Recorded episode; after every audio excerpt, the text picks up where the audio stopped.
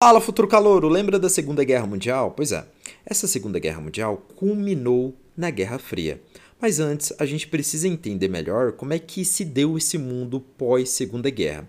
Beleza, quando acaba a Segunda Guerra Mundial, vai haver um conflito político, ideológico e militar entre as duas grandes potências do mundo que vão se formar agora. De um lado, você vê a figura dos Estados Unidos, né, a figura americana, e de outro lado, você vê a figura da União Soviética, a figura soviética. Vai haver também uma disputa tecnológica. Eles vão fazer uma corrida espacial. Vão disputar para ver quem chega primeiro na Lua, quem lança o primeiro foguete no espaço, para conseguir, obviamente e simbolicamente, demonstrar poder, tecnologia sobre o mundo, para conseguir mais aliados vai ser um período também muito marcado pela espionagem. A gente vai ter a CIA do lado americano, a gente vai ter a KGB do lado soviético e a busca de aliança. Está entendendo nesse primeiro panorama como é que funciona essa Guerra Fria? É literalmente uma guerra ideológica. Não é uma guerra de conflitos diretos, é uma guerra de conflitos indiretos. E o que, que acontece? Né? Eles vão fazer com que outras nações passem para o lado deles tanto os Estados Unidos representando o capitalismo, quanto o lado soviético representando o comunismo. E a gente vai ter uma corrida armamentista. Eles vão se armar até os dentes. Você não está entendendo isso.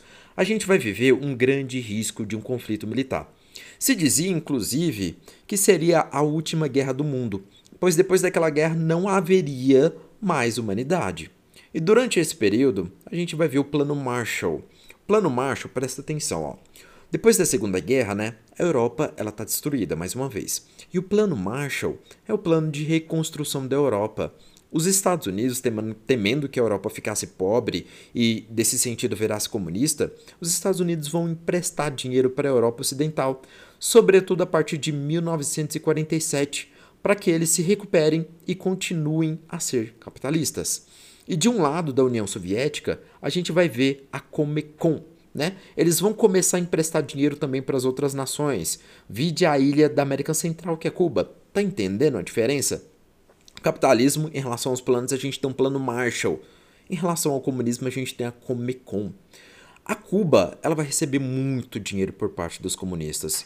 E nos Estados Unidos, a gente vai ter um fenômeno que se chama caça às bruxas, que é simbolizada por MacArthur, né? Que daí vem o nome macartismo, que vai até de 1948 a 1952. É a famosa caça às bruxas. Ele vai perseguir político, artistas, pessoas influentes, enfim. E a gente vai ver também alguns acordos militares durante a Guerra Fria. A gente vai ver, presta atenção, ó, um acordo que se chama OTAN. A União Soviética ela não vai ficar para trás não. E lá na Polônia, em Varsóvia, vai ser feita o Pacto de Varsóvia, em 1955. É um pacto militar entre as ações, entre as nações comunistas do mundo. Né? A gente vai ver também a Guerra da Coreia. Inclusive, essa Guerra da Coreia é muito importante. Né? Que essa Guerra da Coreia ela vai durar de 1950 e 1953. Lembra? Coreia do Norte, depois disso, ela vira comunista e a Coreia do Sul ela é capitalista. Vai ter, olha só, a Coreia né, ela é dividida, certo? Pois é, Além da guerra da Coreia, a gente também vai ter a guerra do Vietnã. A guerra do Vietnã é uma coisa muito importante, porque essa guerra ela vai durar de 1955 a 1975, no qual os Estados Unidos vai lutar, obviamente, do lado dos capitalistas e vai deixar muitas e muitas e muitas mortes para todos os lados. Só que o que acontece? Nessa guerra do Vietnã, né, os Estados Unidos começam a tomar um pau, porque eles nunca tinham entrado num território igual, né, que era o Vietnã, que era um território de floresta, parecido com a gente tem a floresta amazônica aqui.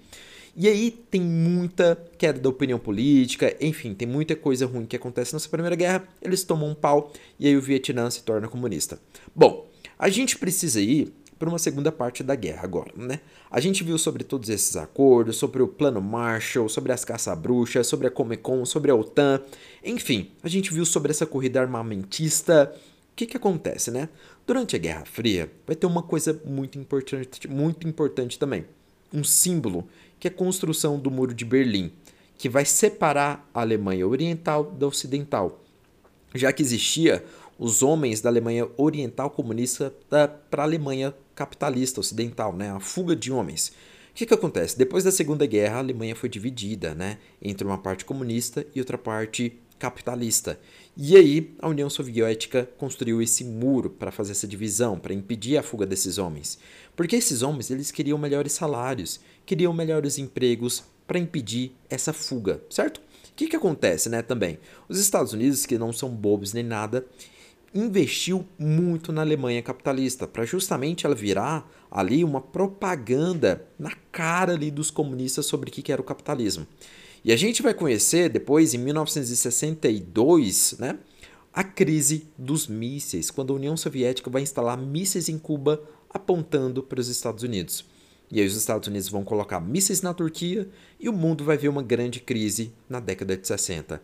Essa Guerra Fria vai começar a acabar depois que o governo de Mikhail Gorbachev, Gorbachev vai lá fazer o seguinte, ó, ele vai então na União Soviética e vai conseguir fazer algumas medidas, né, para abrir ali o lenta, lentamente e gradualmente a União Soviética. Porque a União Soviética ela investia muito em armamento. E armamento ali, putz, é, é arma, não, não tem muita missão para essa arma. E aconteceu que a União Soviética ela começou a entrar em crise e por isso que ele começou a colocar o plano da perestroika e glasnost. E dessa forma, a União Soviética ela começa, de ser, ela começa a deixar de ser uma economia comunista e começa a se tornar mais liberal, mais democrática aos poucos, até que a União Soviética acaba em 1991 e volta a ser Rússia. E nesse sentido, a gente tem um fim da Guerra Fria que basicamente é um conflito ideológico e político entre as grandes potências do mundo. Beleza, futuro calouro? Obrigado por você ter assistido até aqui. Tamo junto e até o próximo capítulo dessa história, viu? Fala, futuro calouro! Agora a gente vai ver o surgimento do nazifascismo, esse movimento que influencia até os dias de hoje, principalmente aqui no nosso país. O nazifascismo ele nasce de um contexto de crise econômica social. Vamos relembrar lá o que a gente já viu? Ó, a gente já sabe que a Primeira Guerra Mundial né, teve a Alemanha como culpada através do Tratado de Versalhes. Isso gerou uma crise gigantesca na Alemanha. Para piorar, teve uma crise de 29 nos Estados Unidos, que influenciou todo o planeta. Nesse sentido, olha só, que, que, como é que estava nesses países, na Alemanha, na Itália? Ó, a gente tinha descrença, a gente tinha falta de perspectiva, a gente fez com que parte da população acreditasse naqueles ideais de superação defendidos por alguns partidos e alguns homens específicos. Uma característica do nazifascismo, inclusive, é o nacionalismo extremado, a nação acima de tudo, totalitarismo. Ele não admite oposição, ele não tem democracia, ele não tem disputa ideológica é somente a sua ideologia e pronto. Ele é caracterizado também pelo militarismo, pelo culto ao líder. Que inclusive, olha só, uma coisa que representava bem o nazifascismo era o poder da oratória. O que, que acontecia, né? Pensa nesse país, pensa nessa Alemanha totalmente destruída, totalmente arrasada. Pensa essa Alemanha sem perspectiva de vida. E pensa uma pessoa com uma oratória extremamente importante, com uma pessoa trazendo carisma, por uma pessoa carismática, aliás, por uma pessoa trazendo o sentimento de nacionalismo a esses indivíduos que estavam para baixo. O carisma de Hitler diante de uma parte da população alemã. Ele vendia sua imagem como antiliberal, como unipartidarista e anticomunista. Ele se apresentava como uma terceira via. Ele não era nem liberal nem comunista, mas tem características das duas ideologias. Os principais ditadores do nazifascismo é o Hitler representando o nazismo, Mussolini representando né, o fascismo, Franco na Espanha também e Salazar em Portugal. E a gente vai ver dentro do nosso nazifascismo um momento muito importante, que é o Tratado de Latrão. É o momento em que Mussolini assina um acordo. Ele assina um acordo com as autoridades do alto clero da Igreja Católica, criando o Estado do Vaticano em 1929. É importante salientar também que Hitler tentou chegar ao poder anteriormente.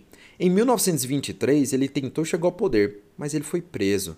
E lá na prisão, ele vai escrever um livro chamado Mein Kampf, ou Mein Kampf, enfim, a tradução significa A Minha Luta. Ele coloca dentro desse livro as ideologias nazistas que defendem o espaço vital, a necessidade de expandir o território alemão para que ele sobreviva. E aqui a gente vê a militarização, que é uma característica marcante do nazifascismo. Beleza, né? Você já sabe que essa Alemanha estava arrasada, você já sabe que essas pessoas, né, elas chegam para a população alemã, para a população italiana, com essa perspectiva de sentimento de nação, com esse nacionalismo, com esse totalitarismo. Elas chegam falando que nem o liberalismo e nem, por exemplo, o protecionismo, enfim, ele faz com que o Estado seja bom, né, o liberalismo, o comunismo, e ele justifica isso, inclusive, através da crise de 1929, que assolou a Alemanha, que assolou o restante do planeta, enfim. Você vê várias coisas disso acontecendo tanto na Alemanha quanto na, quanto na Itália. Beleza, vamos para a segunda parte, né? Os alemães, através do nazismo, eles vão criar o Terceiro Reich, que é o Terceiro Império, que vai se compor na chamada de SS e Gestapo, que era a polícia secreta nazista. Em 1938, um ano antes da guerra, a gente vai ver a, no, a Noite dos Cristais. Eles vão quebrar várias lojas, símbolos que representavam o judaísmo, a religião judaica e o povo judeu na Alemanha. O povo judeu ele vai ser culpabilizado por tudo de ruim que estava acontecendo naquele país. E dessa forma vai começar um antissemitismo muito forte na Alemanha. Vai começar a perseguição, do judeu, a perseguição dos judeus, que vai culminar, como você bem sabe, no Holocausto. Inclusive, a diferença crucial do nazismo para o fascismo é a questão né, do, do antissemitismo. É a questão disso, tá? E todo esse ambiente de opressão, de nacionalismo exacerbado vão ser causas da Segunda Guerra Mundial, que a gente vai falar no próximo capítulo. Te aguardo, futuro calouro. Fala, futuro calouro! Agora a gente vai ver sobre o absolutismo. Olha só, pensa na sua casa. Sua mãe, ela tem poder absoluto na sua casa. Ela manda em você, ela manda no seu pai, ela manda em tudo. E o poder absoluto é basicamente isso. É uma pessoa que concentra todo o poder na sua mão. Ela manda no que, que ela quer. No caso, essas pessoas aqui não são as mães, além das mães também, né? Elas são os reis. E lembra, os reis durante a Idade Média, eles tinham seu poder limitado graças à fragmentação política gerada pela vassalagem, onde o monarca ele dividia sua influência e terras com outros.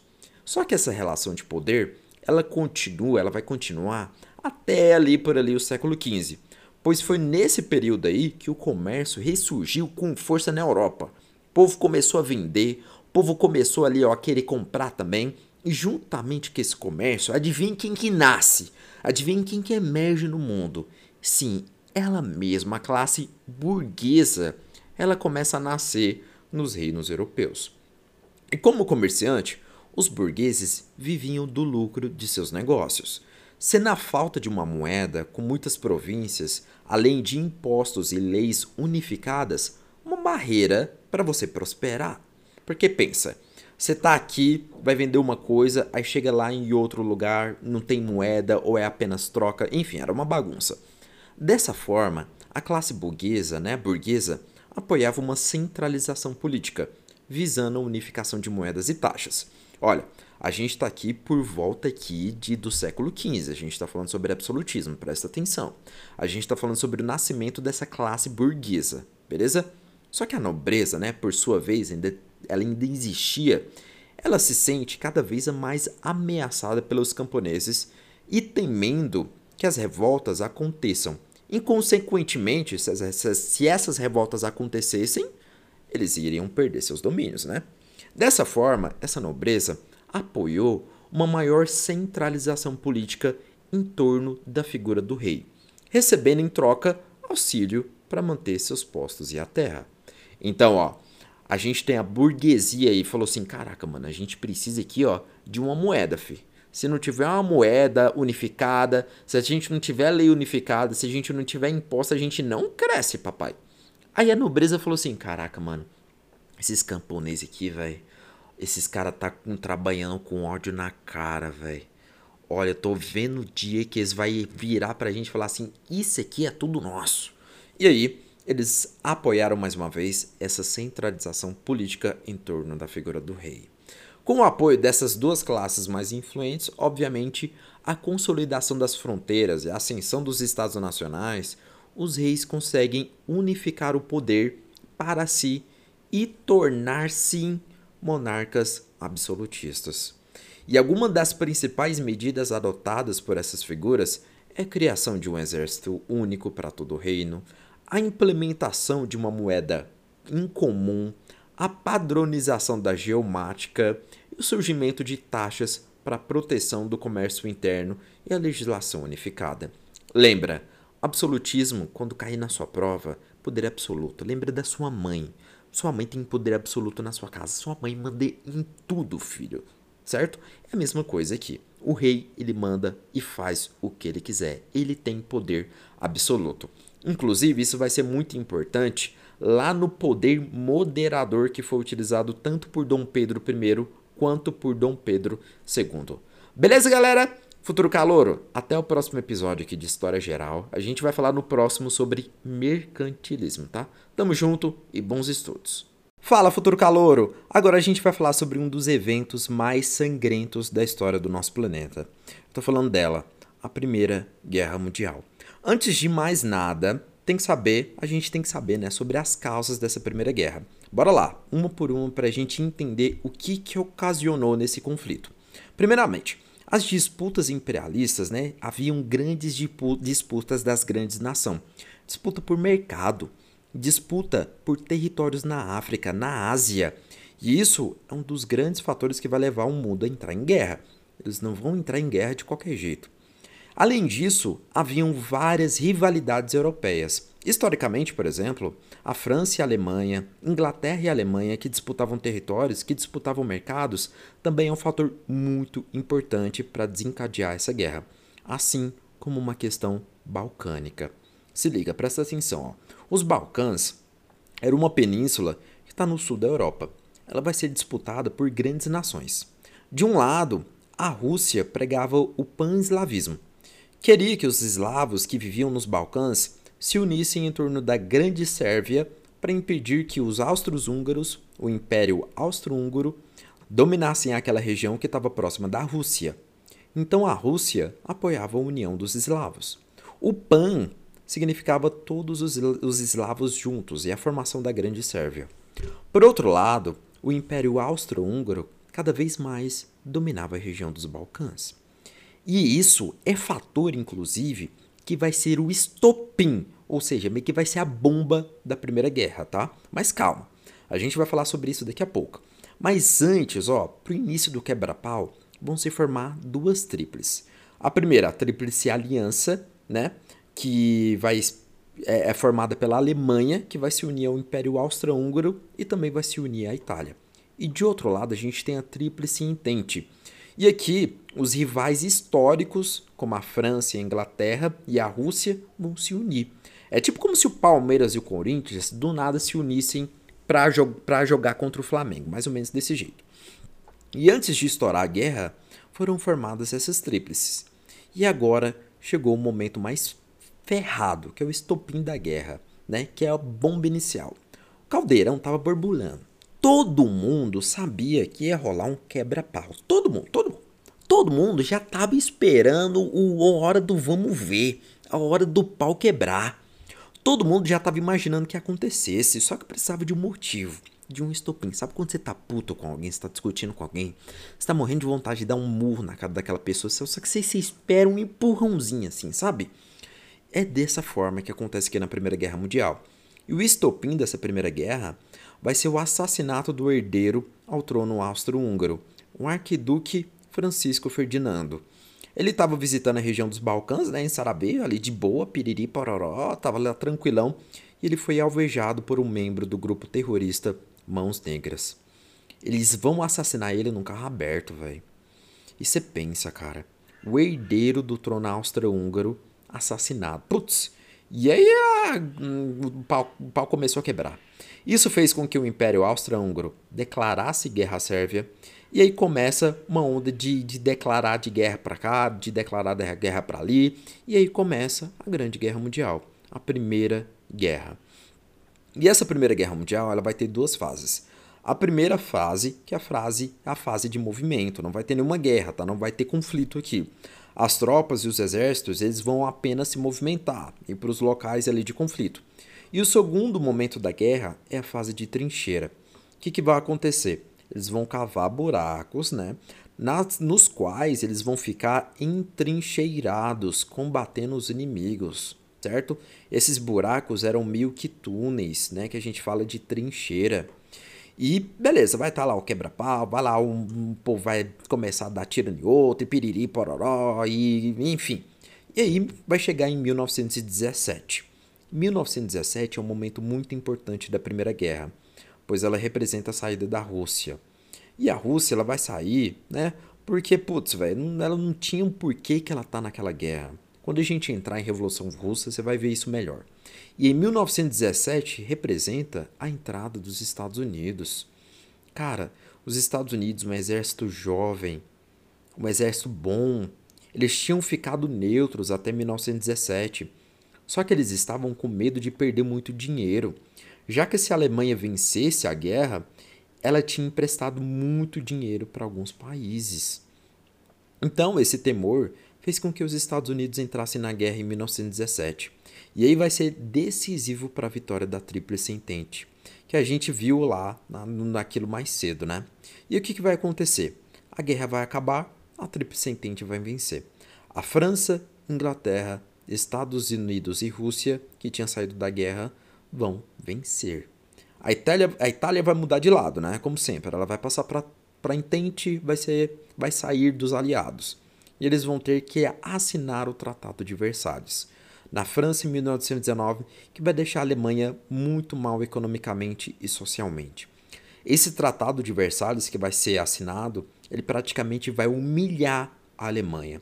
Ele praticamente vai pegar a Alemanha e vai falar assim, ó, você é culpada de tudo de ruim que aconteceu na guerra, por isso você vai pagar uma dívida muito alta, você não vai poder formar exército, você não vai poder formar isso, enfim, você vai ser praticamente a nossa escrava. E a Alemanha, com isso, vai se mergulhar numa crise sem fim. Mas isso já é outro capítulo dessa história mundial, futuro calouro. Te espero no próximo. Beijinho, bons estudos, tá? Fala, futuro calouro! Agora a gente chega no capítulo da história antiga, chamada de Roma Antiga. Olha só, bora lá entender um pouquinho mais sobre isso. A cidade de Roma, né, ela era localizada na Península Itálica, que surgiu da união de povos de diferentes origens, né? Ao ocupar essa região, eles desenvolveram a agricultura, a criação de animais, o artesanato, o comércio marítimo, enfim, ficou bem bonitinho lá. E segundo até pesquisas arqueológicas, a fundação de Roma ocorreu há cerca de 2.770 anos, tá? É muito antigo. De acordo com o mito, inclusive, olha só, presta atenção nesse mito, ó, se liga. A Roma, ela teria sido fundada pelos gêmeos Rômulo e Remo, tá? Filhos da união entre uma mulher mortal e Marte, o deus da guerra. E quando era bebê, sabe, a morte deles foi decretada pelos deuses. E para salvar os dois, saca? A mãe pegou, escondeu os bebezinhos num cesto, sabe? O cesto bem bonitinho, bem negocinho, cestinho de palha, e colocou eles no rio Tibre, sabe? Pensa aquele rio lá grandão, ela jogou eles lá no rio Tibre para tentar tá, salvar eles. E aí, eles teriam sido salvos por uma loba que os amamentou até serem encontrados por um pastor e sua esposa. Já os dois, né, passou o tempo, né, os dois ficou bonitão, ficou adulto, e aí eles teriam descoberto as suas origens e então fundaram a cidade de Roma. E a primeira forma de governo em Roma foi uma monarquia, né? E a sucessão era de pai para filho, certo? Presta atenção, monarquia, na monarquia a sucessão é de pai para filho, não é democracia, tá? E desde o início, o Senado era formado pelo Conselho de Anciões, responsável por escolher os reis, criar as leis e limitar o poder do rei. Presta atenção no Senado, porque isso é muito importante, isso vai influenciar muito a história de Roma, tá? Para você chegar ao Senado, era necessário você ser membro de uma família tradicional e ter exercido alguns cargos públicos. Desse modo, só os mais velhos podiam exercer a função do Senado.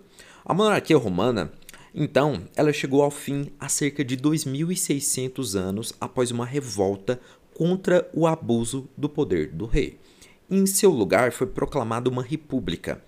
Inicialmente, O poder do Estado ele passou para as mãos dos patrícios, tá? Presta atenção nessa palavra patrício, né? Esses patrícios eles escolhiam dois cônsules responsáveis por presidir o Senado.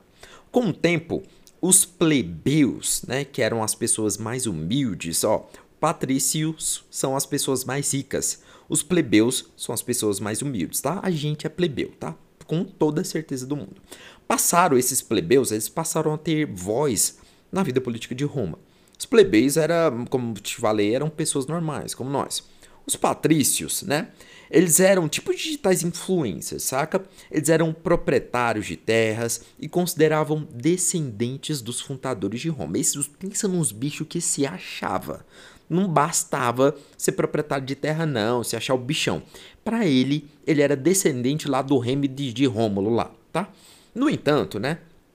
Plebe formava a camada popular em peso, ou seja, as pessoas que trabalhavam no comércio, no artesanato e na agricultura e na criação de animais e eram obrigadas a servir o exército. Pensa você pobre, fudido. Você trabalha, paga imposto e ainda ser obrigado, velho, a ir pra guerra, que é muito foda.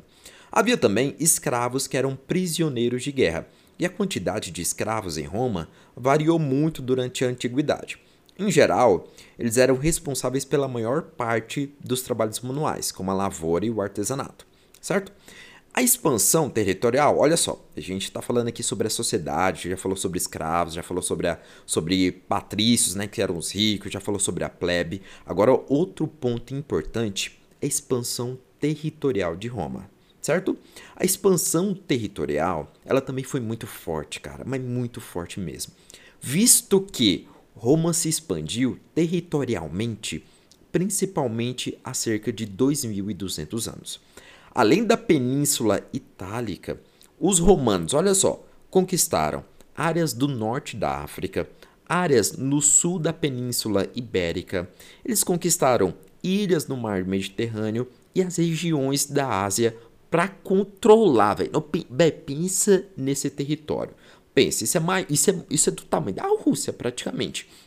Para controlar, véio, esse território que não tinha internet lá naquela época. Como é que você vai controlar um território que não tem internet, que não tem, como é que você vai fazer? Pois é, os exércitos, eles tornaram-se profissionais e os comandantes militares ganharam poder político. Entendeu a, lógica, a logística? Os comandantes militares, eles ganharam poder político. Então aquela hierarquia lá, eles conseguiam controlar todo o território a partir disso. É por isso, inclusive, né, que a gente fala que o nosso idioma ele veio de, de Roma, ele é um idioma latino, né? Porque essa base do idioma ela foi expandida nessa época. E essa expansão territorial de Roma também contribuiu para uma imensa troca cultural. Né? Muitos costumes romanos foram difundidos nas áreas conquistadas, assim como elementos da cultura dos povos dominados foram incorporados pelos romanos.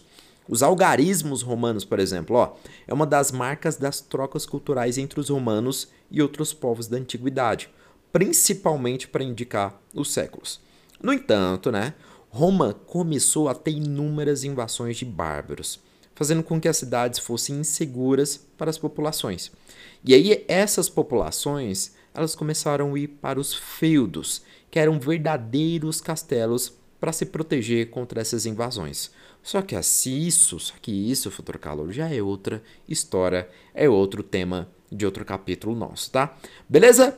Tchau, até o próximo. Bons estudos. Continue estudando, tá? Beijinho na bochichinha. Não, futuro calor, iluminismo não tem nada a ver com Illuminati, ó. Você vai ver aqui que é coisa totalmente diferente, ó.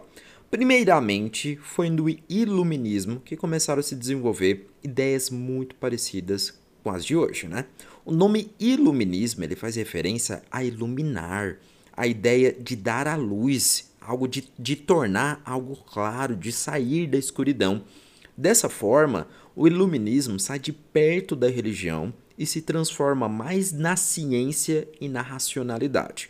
É importante te lembrar também que o iluminismo ele não foi o primeiro movimento a valorizar o pensamento racional, e sim a revolução científica. E dentre as principais características desse iluminismo está no seu conceito. Ó, presta muita atenção porque isso é muito importante. O iluminismo ele foi um conjunto de ideias desenvolvidas na Europa durante os séculos 17 e 18. As duas grandes influências para o iluminismo foram o racionalismo e o empirismo, que é a ideia de que algo só é válido se comprovado baseado na experimentação, né? O empirismo fala sobre o experimento. Toda vez que você lembrar ou escutar empirismo, você vai lembrar sobre experimentação e sobre sentido. E racionalismo fala sobre razão, ele dá um valor gigantesco, né, para matemática, para coisas fora do nosso sentido, né? Também é válido ressaltar que o iluminismo ele foi um movimento filosófico, ou seja, uma revolução mental, uma linha de pensamento. O iluminismo ele criticava as áreas do antigo regime, que é definido basicamente pelo modelo econômico, administrativo, político e social presente na França. Anteriormente, ó, isso aqui é muito importante, vai, presta muita atenção, ó. A gente está falando sobre iluminismo. Iluminismo é iluminar, né? É diferente de Illuminati. A gente está falando que isso trouxe revoluções, que isso trouxe mudanças gigantescas na Europa. E a gente tem um fenômeno que é muito importante, que é a Revolução Francesa, né? Anteriormente a essa revolução, o governo absolutista eles definiam privilégios de nascimento. A política econômica era ainda mercantilista. E tudo isso era criticado juntamente com a ausência de liberdade, seja essa liberdade política ou religiosa.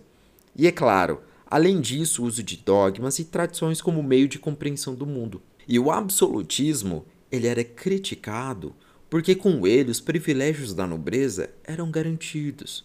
Já os privilégios de nascimento, ou seja, a aristocracia, era criticada, porque com ela somente os que tinham título eram privilegiados.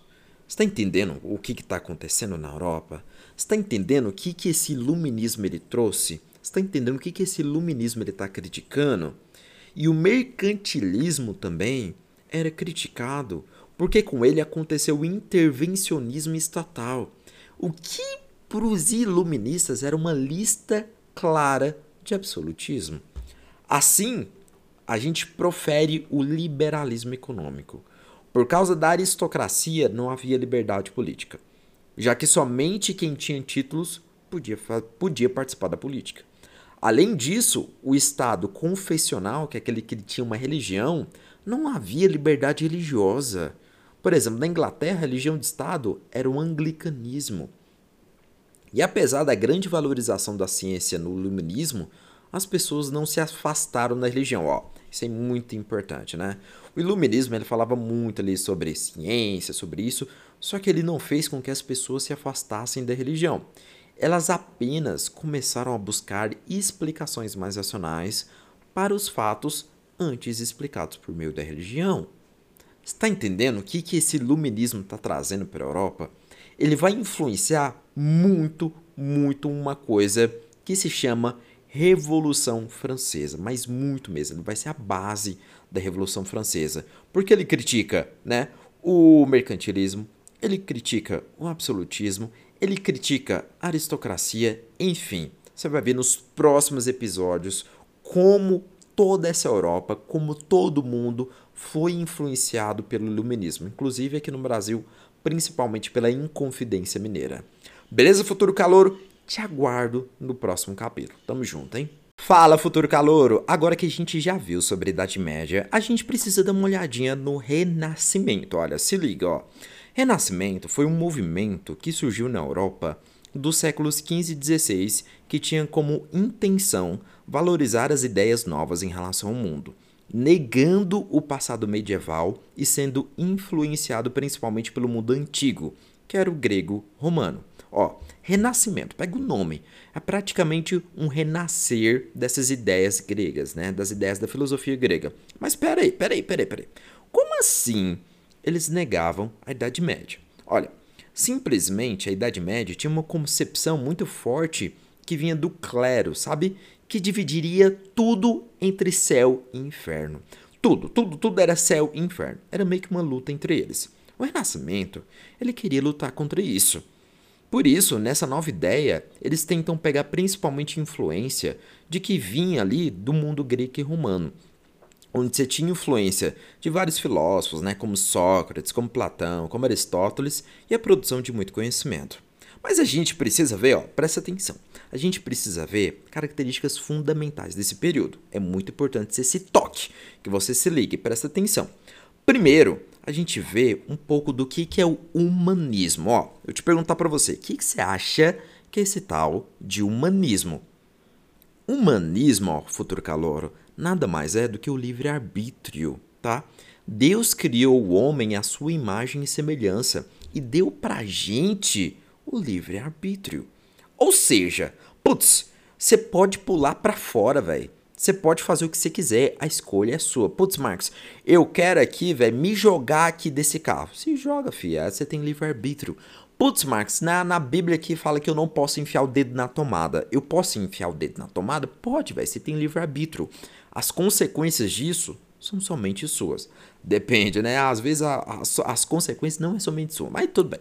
Também a gente tem como característica desse período o antropocentrismo, que é a questão que o homem está no centro de suas ações e não mais o teocentrismo, né? Que o teocentrismo falava que Deus estava no centro de tudo. Hoje aqui no humanismo o homem está no centro de tudo. Então até por exemplo, vai, você vê até nas depois você dá uma olhadinha, né, nos quadros do renascimento. Você vai ver que o homem tá ali, a questão principal, que eles querem falar sobre o homem, beleza? Eles falam sobre humanismo, né? sobre o livre-arbítrio do homem. E por último, a gente tem o heliocentrismo, que afirma que o Sol é o centro do universo. Até que alguns dias, né, existem alguns malucos aí que estão falando, né, que a Terra é plana e periri pororó, mas isso é outra ideia, mas isso é outra conversa, né? E a Itália, futuro calouro, ela é considerado o grande berço do renascimento cultural, principalmente porque está ali no mar Mediterrâneo, passando por todas as relações comerciais. Ali, por exemplo, a gente vê surgir grandes nomes de artistas como Michelangelo, como Leonardo da Vinci, que eles produzem inúmeras obras e também é, questões científicas, né? Enfim, lembrando, ó, Característica fundamental do Renascimento: a gente tem humanismo, né, do livre-arbítrio, a gente também a questão né, do antropocentrismo, a gente tem a queda do teocentrismo e a gente tem o heliocentrismo, beleza? E lembrando que o Renascimento nada mais é né, do que um movimento que valorizava as ideias em relação ao mundo, que voltava às concepções gregas e romanas. Beleza, futuro calouro? Próximo episódio é sobre o absolutismo. A gente vai entender como é que essa Idade Média está sendo quebrada. Te espero, até lá. Beijinho para você. Fala, futuro calouro! Agora a gente vai falar sobre mercantilismo. Bora lá, ó. Basicamente, o mercantilismo é um conjunto de práticas econômicas adotadas pelos estados nacionais entre os séculos XV e XVIII que tinham curso o objetivo de acumular riquezas, né? A famosa acumulação de capitais. É tipo assim, ó. Um Zé Mané vai na sua casa, bate em todo mundo, faz cocô no seu banheiro e fala que tudo é dele. E com isso, ó, a gente tem algumas características. Primeiro, a gente tem a ideia de intervenção estatal, que significa que um Estado que comanda as ações do mercantilismo, ó, não é empresário aqui que nem hoje, não é empresa, é o Estado. O Estado está no centro de tudo, ele que comanda. Em segundo lugar, a gente tem o que a gente vai chamar de balança comercial favorável. Ou seja, todo país ele precisa tentar exportar mais produtos importar a menor quantidade possível, tá? Assim ele consegue juntar as suas riquezas e acumular capitais, beleza? A gente está falando sobre mercantilismo. E em terceiro lugar, a gente tem o que a gente chama de protecionismo alfandegário que é, que é quando você taxa produto estrangeiro para valorizar a manufatura nacional. Isso ocorre muito hoje em dia, né? Você pega uma coisa que vem de fora, você dá um valor muito maior para ela para ninguém comprar aquilo que está aqui e aí você diminui aqui o valor das coisas que são produzidas no nosso país. Em quarto lugar, a gente tem as grandes navegações. Isso aqui é muito importante. Você lembra do nosso país? Você lembra lá de 1500? Pois é, 1500 foi a época, né, que o pessoal lá, que esse bando de mau caráter, veio aqui no Brasil, né? Conquistou aqui a nossa terra, matou os índios tudo, esses bandos de FDP, né? Os FDP, os portugueses. As grandes navegações, né, foram o quê? As potências europeias, elas saíam ao mar procurando novas matérias-primas. E daí vem a ideia de procurar metais preciosos e as especiarias. Então, naquela época, o pessoal achava que aqui que a América era um rio de ouro, que era uma montanha gigantesca de ouro. Até tinha, né? Mas não era tipo igual acontecia no ideário. E eles vieram aqui, praticamente mataram todo mundo, explorou todo mundo e foi embora. Também, como consequência da expansão marítima, a gente tem o que a gente vai chamar de pacto colonial, que é aquilo que eu disse lá no começo. O pessoal vem aqui na sua casa, bate em todo mundo e fala que tudo é dele. O país que domina uma região é chamado de metrópole e a região dominada passa a ser chamada de colônia. E por fim, mas não menos importante, a gente tem um monopólio comercial, que tudo que se extrai, tudo que se retira na colônia visa o mercado através da sua metrópole, né? Mais uma vez, é uma exploração sem fim. Como por exemplo, a gente tem um caso de Portugal como o Brasil. Portugal vem cá, rouba tudo nosso, bate na nossa cara e fala assim: "Irmão, ainda me paga". E basicamente é isso o mercantilismo. Lembra disso para sua prova e não apenas isso, para você entender como é que se deu a colonização do Brasil. Beleza, futuro calouro? Esse é o episódio sobre mercantilismo, mas continua acompanhando a gente aí, tá? Beijinho para você, beijinho na bochechinha e bons estudos. Fala, futuro calouro! Agora a gente vai trabalhar o período da história que não tinha homofobia, chamado de Grécia Antiga. Antes da gente entrar no conteúdo de Grécia Antiga, eu quero que você responda rápido para mim, ó. Qual dessas três alternativas fala sobre as heranças gregas nos nossos dias atuais? Ó, qual dessas três alternativas fala sobre as heranças gregas? A letra A. Escolher os nossos representantes. Letra B. Gosto por esportes olímpicos. Letra C. Abandono de filhos indesejados. Qual dessas três? Isso mesmo, meu futuro calouro. As três alternativas estão certas. Isso porque a Grécia é o berço da cultura ocidental. Tudo começa lá. A Grécia, inclusive, ela se situava localizada numa península balcânica. Península, basicamente, ó, é um pedaço de terra cercado por água por três lados. De um a um está ligado a um continente. E a Península Balcânica ela tem por características um relevo montanhoso, o solo pobre e além disso era muito, muito perigoso, sabe? E o seu litoral, pensa no litoral, pensa naquela praia, era muito importante. Por isso, isso foi permitido aos gregos realizarem uma, um grande comércio marítimo. E dessa forma, eles enriqueceram fundando colônias e cidades-estados. Essas cidades-estados, inclusive, elas eram independentes entre si autônomas e tinham leis próprias. Guarde-se, ó, as cidades e estados, elas eram independentes, autônomas e ainda tinham leis próprias, certo? Essas cidades estados ou polis, elas possuíam uma parte alta chamada de acrópole, que era unificado para reunir os templos religiosos, e a parte baixa chamada de ágora. Esse é muito importante, ó. Uma parte alta chamada de acrópole, fala comigo, ó. Acrópole que era né, utilizada para reunir os templos religiosos, e uma parte baixa, repete comigo, chamada de ágora, ágora, porque era onde ficavam as residências, as casas e os comércios. Desses 400 mil habitantes de Atenas, apenas 10% poderiam participar da parte política. Ou seja, apenas 10% eram considerados cidadãos. Você já viu lá uns pererê, uns piriri pororó, que a democracia começou lá em Grécia e tiriri pororó? Pois é, tinha 400 mil habitantes em Atenas, véio. a cidade era muito grande. Só que apenas 10% participavam da política, tá? Estrangeiro, escravo, mulher, não era considerado cidadão, bando de machista safado. E não podiam participar do coletivo. Portanto, além de ser uma democracia elitista, era uma democracia escravista e machista, tá? Só que esse conceito, é importante falar, machismo não existia, tá? Naquela época, não existia esse conceito naquela época. Outra cidade-estado muito importante era Esparta. Já assistiu o filme 300? Que esse cara todo fortão, todo bonitão, usando uma roupa lá. Nossa, esse cara era forte, bonito, mano. Isso é louco. Os espartanos, olha só, por que, que eles eram bonitos? Por que, que eles eram fortes daquele jeito? Daquela barbona, aquela barba máscula, aqueles peitão definido, né? Porque eles eram dedicados exclusivamente às atividades militares. Na camada social, abaixo desses dedes de Esparta, estavam justamente os periféricos, que eram os artesãos e comerciantes livres, mas que não possuíam nenhum direito político. Já na base social, a gente tinha escravos, que esses sofriam constantemente massacres periódicos, tá? Isso é mais importante e essencial para você entender Grécia Antiga, para você entender sobre essas cidades-estados, para você entender sobre Esparta, para você entender sobre Grécia Antiga, sobre a formação da democracia. Lembra que a democracia não era para todos, era apenas para 10% da população de Atenas, tá? Beleza, futuro calouro? Beijinho para você, bons estudos e até o próximo episódio de História Geral, tá?